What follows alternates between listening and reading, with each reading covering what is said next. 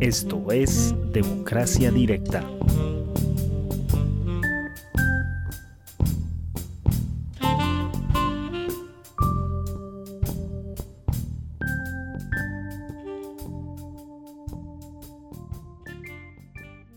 Hola, muy buenas a todos. Bienvenidos a este nuevo espacio de Democracia Directa. En las palabras de este servidor, Andrés Ramírez y mi compañero Álvaro Cascante. Gracias por escucharnos, gracias por estar aquí.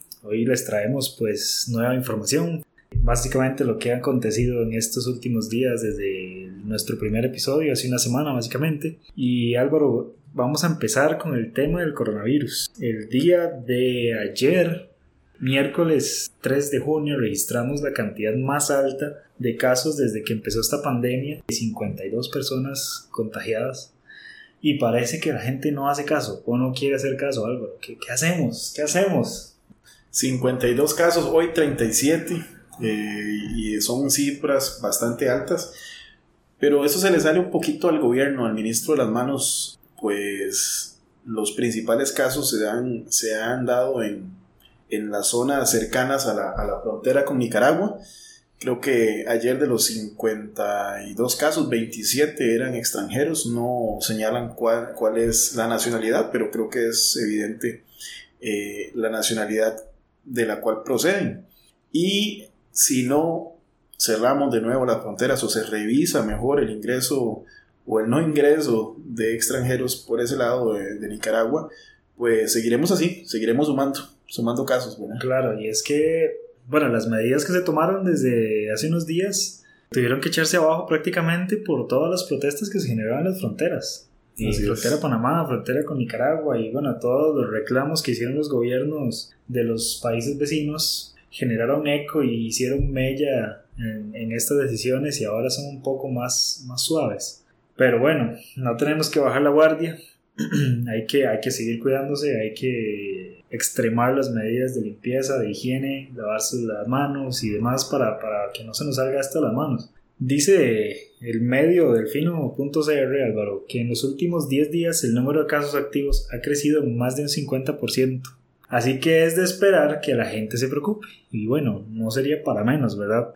Venía pensando ahora, mientras, mientras venía de camino, Álvaro, que imagínate que esas 52 personas hayan contagiado a dos personas cada una. Así es, es el, el efecto, ¿verdad? El efecto que no se mide realmente. Lo que la gente no tiene en cuenta. Sí, como no se hacen pruebas acá todo el mundo, es algo que no se sabe hasta que lógicamente la persona entre en un estado grave y, y por el momento pueda seguir repartiendo el virus a diestra y siniestra. Y los asintomáticos, Álvaro, es que eso, porque podremos ver a una persona que está normal, que no tiene fiebre, no tiene tos, no tiene absolutamente nada, pero puede estar contagiada de coronavirus. Sí, y por esto, de las únicas medidas que han tomado extras por la cantidad de ayer es entrar en, en, ciertos cantones del país en alerta naranja, ¿verdad?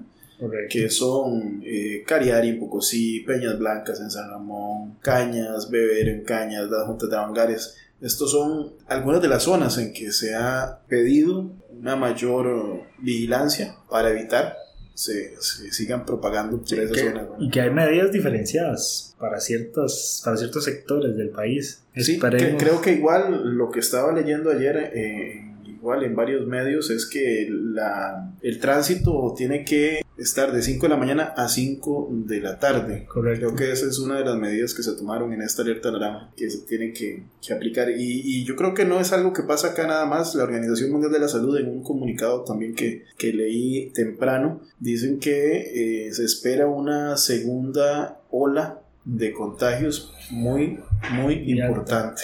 Y bueno, lo estamos viviendo nosotros en este momento. Y ahora es cosa de, de como dice el lema, quédese en casa, cubra su espacio, hágale caso a la burbuja social en la cual usted normalmente se desarrolla y, eso es para el bien de todos, ¿verdad? Tenemos hijos, nuestros padres, a los que tienen sus abuelos, igual yo creo que es una cuestión de, de, de quererse uno mismo y querer a la gente que está como uno. Claro, claro, es que, es que más allá de si somos jóvenes o no tan jóvenes, pero quizás no somos personas de riesgo, recordemos que tenemos padres, tenemos abuelos, tenemos tíos o quien sea, incluso hasta primos o hermanos de nuestra misma edad que pueden presentar un factor de riesgo y que al contagiarse con el, este virus puede, puede hasta fallecer, ¿verdad? O verse muy mal en el hospital. Así es. Y a nadie le gustaría pues que pase semejante cosa. Encima, Álvaro, se le filtra la información a la, a la, a la caja, ¿verdad? Se Ah, filtró sí. por todo lado. Ayer fue un desastre. Yo no sé vos, pero todo, yo, yo siempre esperaba al 12 y media, 12 y 45, una de la tarde para ver cuánto. No, ahora no, ahora son las 9 de la mañana y ya sabemos. Yo, yo personalmente hasta ayer, hasta ayer me di cuenta que se estaba filtrando. Pero bueno, no sé, ya, ya el ministerio, el ministro Salas dijo que iban a, a proceder con una investigación a lo interno y demás. Pero si bien es cierto, hay que respetar pues ciertas, ciertas cuestiones de familias y todo, que en lo que yo sí estoy muy de acuerdo, por ejemplo, es que los medios de comunicación no llamen a, a los familiares de algún fallecido por coronavirus, eh, sino que se dé cuenta por medios oficiales. eh, pues me parece bien, pero al Sí. final de cuentas, en este caso de la información, de cuántos casos activos hay en el día o no, pues me parece que, que de, al final la, la información siempre se va, siempre se va Y no solo, a el dato, pública. no solo el dato de cuántos hay, sino que hasta la foto de la tabla, de la gráfica, En ¿verdad? Excel. En Excel. es decir, eh, increíble, ¿verdad? Este, yo creo que es una de las muchas debilidades que hemos visto en este gobierno y, y en por este y en eso- todos, ¿sabes? bueno, realmente. sí, pero en este caso, de, esa, de ese tipo de datos, yo creo que es... Sí, bueno, no sé, no sé si el, el archivo de Excel será, aquí ser sapos, ¿verdad? no, sé, no sé si el archivo de Excel será oficial, si será el que está usando la caja o no. Pero si es así, pues sí, ¿verdad? Deja, deja cierto sinsabor, ese... Deja ese- mucho que pensar. Sí, esa, esa falta de, de tecnología quizá en ese, en ese campo, aunque pues entendería yo que pues manejarlo en un archivo de Excel es mucho más rápido o más inmediato que desarrollar un sistema para llevar esa contabilidad, pues bueno, no sé, me deja un sinsabor ahí, me deja un el sinsabor. ministro estaba chivísima, aparte de lo, Con toda la lo razón. bravo que, que ha estado días atrás, porque no sé vos si lo has notado, y yo creo que sí, muchos medios y personas lo han dicho en, en sus redes sociales, es que eh, el ministro primero se ha visto desgastado, segundo molesto, ¿por qué? Porque yo siento que él ha querido tomar decisiones para la mejora en la salud y para que no se eh, aumenten tanto los casos, pero lógicamente hay otra parte del país que lo que está esperando es que la economía vuelva a su normalidad, que es algo muy complicado y que el tiempo lo va a decir y lo, así lo vamos a ver, que no va a ser tan sencillo volver a una normalidad no normal. Sí. Tenemos, como, como dice don Daniel Salas, tenemos que acostumbrarnos a esta nueva normalidad. A esta nueva normalidad, correcto, porque yo sé que va muy en contra de lo que tiene el presidente en su cabeza. Entonces, eh, ¿qué es lo que ha pasado con los otros ministros, los últimos tres que renunciaron? ¿Verdad? Que por ejemplo, el de Hacienda, el de Hacienda renunció por eh, esto de la regla fiscal, Correcto. ¿verdad? Es algo que, Bueno, entre tanto, ¿verdad? entre muchas, otras cosas, pero, pero entrando al punto de los ministros ya, ¿verdad? Tener tres salidas juntas y después que se irán dos más de una persona, Rodríguez Vives, que estaba como ministro de ingreso y que duró 44 días en su cargo, Sí. eso deja mucho que decir. ¿Por qué? Porque tal vez no vio en el puesto que estaba llegando que había posibilidades de hacer alguna mejora o no sé si los zapatos tampoco le quedan grandes. No sé porque no, nunca lo hemos conocido en una en una este en un puesto nunca lo hemos conocido. Nos entró un cable ahí. Sí, Nos, entró, nos entró un fax. Eh, no nunca lo hemos conocido en un puesto público. Pues no hay que no hay que este, decir que lo hubiera hecho bien o mal pero ya no está. Ya no no, no duró mucho y, y, y este, esto de los ministros, como te digo, es algo bastante, bastante también complicado que ya... Y es que ese es el, ese es el segundo tema del que queremos hablar hoy eh, y que pues ha hecho el ruido que se podrán imaginar, ¿verdad? Las salidas de los ministros fueron cuatro, ¿verdad? Fueron cuatro que se fueron, cinco. Cuatro cinco más, es decir, es una cantidad de Eh, ministros en y dos, bueno, años, dos, dos años. Según que- entiendo, este gobierno es el al, al que más le han renunciado personas del gabinete, ¿verdad? Históricamente en Costa Rica. Dos ministros de Hacienda. Particularmente ese, ese, esas dos renuncias me llaman mucho la atención y me generan mucha preocupación también, porque son dos ministros de Hacienda que, dejando de lado cualquier cosa, siento yo que iban bien encaminados. Si bien es cierto, bueno, yo no soy economista ni demás, ¿verdad? Pero, pero a legua se notaba que, que, estaban haciendo algo, por lo menos estaban haciendo algo, bueno o malo, o bien o mal, estaban haciendo algo. Claro, intentando. El, el, el, señor presidente pues le da la espalda a ambos, a ambos, en cierto momento y casi de inmediato se da la renuncia de los dos, ¿verdad? Aparte, bueno, varios... Y es que hay un punto donde llega el presidente y dice que él les pidió la renuncia porque quería un refrescamiento en su gabinete. Pero. ¿Qué es esto? Es decir, eh, ¿cuántos? Creo que son 48 eh, renuncias, algo así. Creo que es un promedio. No, sé si estoy bien en el número, pero, pero en dos años, tantas renuncias que es que estaba refrescando a cada rato el gobierno. Es decir, eso no tiene sentido porque nunca ha sido equipo. Nunca ha sido otro cable, otro cable. Nunca ha sido equipo. Es decir, nunca ha podido conformar un equipo que trabaje de manera conjunta. Aparte de eso, empezó como un gobierno en equipo, ¿verdad? Porque tenía la unidad, tenía... Ah, creo que era con la unidad que estaba haciendo el gobierno. Y ahora no quedó nadie, solamente quedó don Rodolfo Méndez Mata, que igual un día de estos dijo que, que a, una, a, una de, un comentario que hizo el diputado Pedro eh, de la unidad, no me acuerdo el apellido, Pedro, pero le dijo don Rodolfo Méndez Mata que de la unidad no era parte de hace muchos años ya hace más de 15 años. Sí. Entonces, eh, lo que veo aquí es que no, no ha podido don Carlos tener un equipo que camine a un mismo ritmo, que tenga una misma ideología o un mismo objetivo, porque nunca se han conocido, o es gente muy joven, es gente que no tiene conocimiento, o bien, como puso ahora al nuevo ministro de Hacienda, que ha tenido bastantes eh, comentarios duros y negativos con respecto a su eh, nombramiento. Y aparte de eso, un nombramiento que, lo hizo don Carlos por medio de este nuevo ministro de Hacienda, que está, está haciendo también eh, bastante eh, mella en, el gobierno, porque tiene una... Se fue investigado o está siendo investigado. Está siendo investigado. Correcto, correcto, correcto. Tiene, y, ahí, tiene una demanda, tiene una demanda a, que carga, ¿verdad? y ahí, pues, viceministro se ha hablado mucho que fulanito le dijo a Menganito que se le olvidó y que no... Se me olvidó decirle Alvarado, dijo, en una grabación ahí que escuché. se me olvidó, eh, se me olvidó. Y ahí es donde nos deja pensando, ¿cómo, cómo se están nombrando los, los, los jerarcas de los ministerios en nuestro país? No solo en esta administración, sino en general. No, y otra, otra noticia que salió ayer en Repretel, que dice, ministra de Comercio Exterior indicó que, estaría, que esta sería la razón por la cual no se le hará prueba a los transportistas. Y dice, porque están escaseando las pruebas. No, pero eso sí es cierto. Ah, por eso, entonces, ¿cómo estamos nosotros para poder darle cara a una segunda oleada? Están escaseando las pruebas en todo el mundo. Realmente. Que las vuelvan a mandar a traer a China y en China están sobrando. no, no, en realidad no, no creas.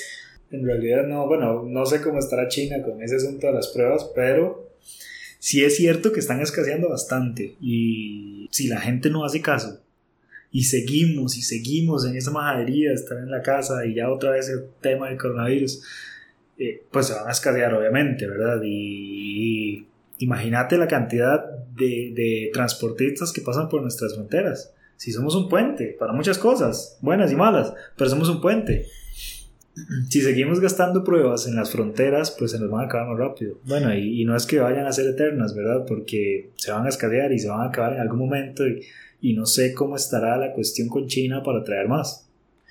Sí, sí, no, y es que hacen las cosas, lanzan, como dicen, con bombos y platillos una noticia donde sale don Carlos Alvarado hablando de que los aumentos salariales del sector público quedarán suspendidos a partir del 2021 y por cuatro años. Sí. pero eh, leo por otro lado que la inexperiencia del nuevo ministro de Hacienda indica que es un decreto que no procede, porque no, ni, ni deroga anteriores actos establecidos y que para suspender ¿verdad? esta suspensión de salario, es decir, no, no lo pueden aplicar. Entonces, ¿dónde está? ¿A quién le creemos? Se puede, no se puede. Es decir, son cosas que de verdad lo ponen a uno a pensar en el gobierno en, en que estamos. Y no, no solamente para, para poder darle cara a un COVID-19, sino desde mucho antes, desde el mes de abril, donde estábamos llegando a un 15% de desempleo.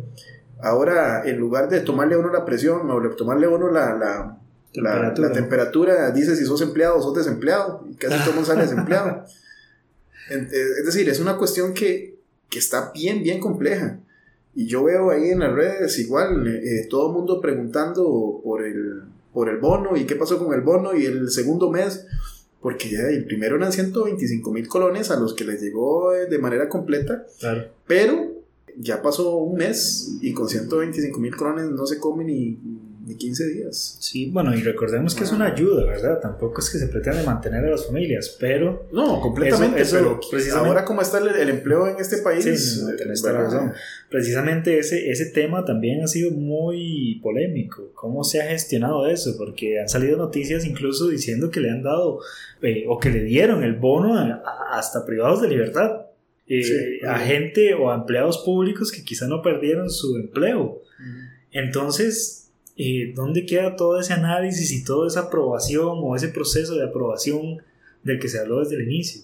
Mira, Álvaro, eh, bueno, yo como, como, como informático de profesión, sí, sí, siempre me imagino muchas cosas. el sistema bancario nacional, si bien es cierto, está muy dividido hay muchos bancos estatales, o hay varios bancos estatales, precisamente por, el, por medio de los cuales estaba gestionando esta cuestión del bono. ¿Dónde están las bases de datos de esos bancos? ¿Cómo es posible, Álvaro, que no sepan quién es un privado de libertad o que no sepan quién es un empleado público que está recibiendo su salario? No hay que preguntarle a la UPAT. Ellos deben tener, el, deben tener el dato correcto. buen punto, buen punto. Pero, pero bueno, más allá de eso, me parece increíble que a estas alturas del siglo todavía no, no seamos capaces como país de generar un sistema para, para, para la asignación de estos recursos. Es que, vea, eh, Andrés, esto es un caso complicado. ¿Cuánto duró la Caja Costarricense del Seguro Social para poder tener un EDUS? Más de 15 años. Más de 15 años. Y aún así, al día de hoy, no tienen todavía el EDUS caminando al 100%. Y no es el único EDUS. Sé muy bien, y por una experiencia hace unos, hace un año y medio, dos años, eh, con, con, con, mi mamá, que no la tenían registrada en uno de los EDUS, pero en otro de los EDUS sí. Entonces, sé muy bien que hay cuatro tipos o cuatro eh, modelos distintos de EDUS que no tienen la misma base de datos integrada. Entonces, 15 años para poder hacer un sistema, imagínense este, cuánto van a durar para poder establecer una división de cuál es el tico que está o no está dentro de un programa de limas o de un programa social que no deba recibir uno más, en este caso como están haciendo con el, con el bono proteger, o quién ya, murieron, cada cuánto se actualiza lo de las defunciones en este país en una base de datos que sea correcta, cuántos están recibiendo una pensión elevada que no requieran tener un bono eh, o, cuáles están presos o cuáles están con problemas de pensión que también igual necesitan una pensión o una, una, ayuda para poder apoyarse en la pensión en, en, problemas como el que estamos viviendo ahora. Pero esto, es, esto nos va a llevar por mucho rato. ¿Y sabe por qué? Porque llegan y contratan empresas que les cobran más de 200 mil dólares y que no les dan una eh, una solución inmediata. Pero yo sé muy bien, y creo que lo sabemos que trabajamos en este tema, que si buscan opciones cercanas y no de grandes nombres que después les van a tirar, ¿verdad? Este, e, ese costo. Pueden hacer mejores cosas con las empresas nacionales, más, ¿verdad? Más allá de eso, eh, ojalá fueran 200 mil dólares. Ah, Realmente está, está como eh, Hacienda gastó millones de dólares en el sistema de facturación electrónica que como ya sabemos todos en sus inicios fue un desastre, una pesadilla para todo el mundo. Pero bueno, ya eso será tema de otro capítulo, Álvaro. Eh, vamos a pasar al otro tema, que básicamente viene siendo el, las municipalidades y sus labores, sus gestiones, noticias municipales. Y quisiera empezar yo, pues, felicitando al señor Eric Jiménez, eh, alcalde de la municipalidad de Oriamuno, que pues ya empieza a hacer ruido de buena forma en el cantón. Y esta semana más bien fue aprobado por el Consejo Municipal una propuesta de don Eric para rebajar en un 75% el cobro del impuesto de los rótulos comerciales. Y que bueno, se proyecta ya a, favor de los, de los empresarios, ¿verdad Álvaro? Sí, correcto. En el cantón de Remuno, especialmente cerca, en, en la parte central del cantón, existen muchas sodas, existen muchos locales pequeños que, que, pues que requieren de una publicidad y se les Negocios, estaba co- sí. claro se les estaba cobrando un, un monto pues bastante alto verdad dependiendo del tamaño del rótulo y otras características ahí pero y, bueno se, se rebajó un 75% y según menciona Don Eric en sus redes sociales la idea es eliminar del todo este, este impuesto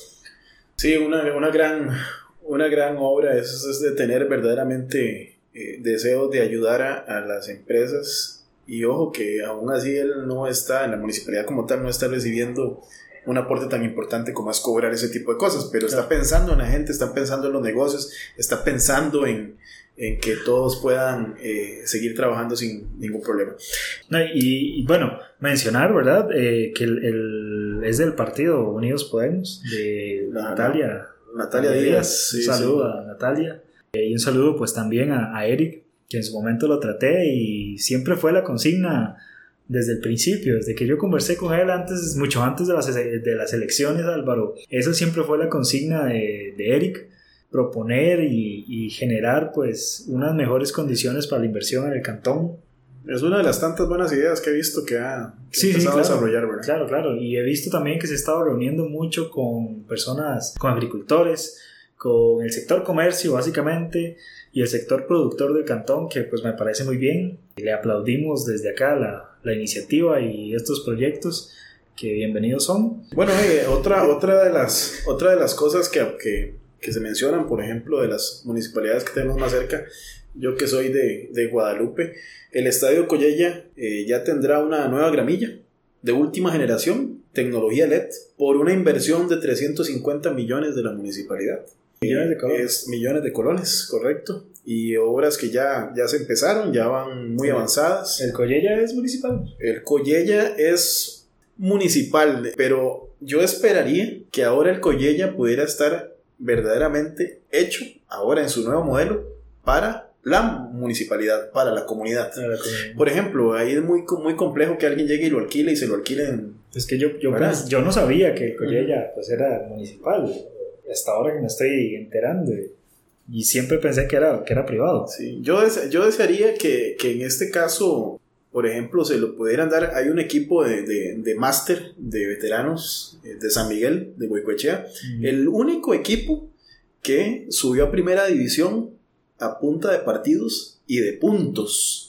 Porque otros han subido a primera por compras de, Claro, de- de- de equipos de- de- del equipo, ¿cómo se llama? De la, de la franquicia, Ajá. ¿verdad? No, ese es el único equipo que ha llegado a primera división sudando la camiseta en el año 1979 y que a veces tienen que pagar un montón de plata. Martínez, un- una excelente persona, Edwin Martínez, eh, que ha sido el que ha llevado la batuta del equipo en, en la parte de máster de veteranos, eh, dando cátedra, cátedra siempre donde han, donde han llegado. Pero ojalá que llegue la municipal y diga, ustedes tienen un partido Sí, un sin espacio costo al menos. a- al mes y, y para que puedan llegar a, a- a disfrutar con las familias y demás. Pero bueno, sí es, es, es algo importante, ¿verdad? Que, que también puedan cambiar el, el rumbo de, eh, de- o la visión con respecto a, a este estadio que, que ya va a ser de primera línea. Álvaro, y aprovechando el tema, que quiero o queremos comentarles que vamos a hacer un especial con los alcaldes, con varios alcaldes de, diferentes cantones, Álvaro, que se llaman 20 preguntas para el alcalde,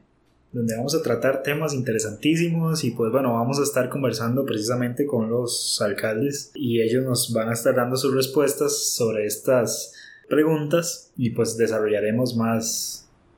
más el Excelente. Para poder tener un acercamiento, tener una visión directa con ellos. Y para Eh, llevarle la información a correcto. nuestros es- escuchas, ¿verdad? O a nuestros oyentes.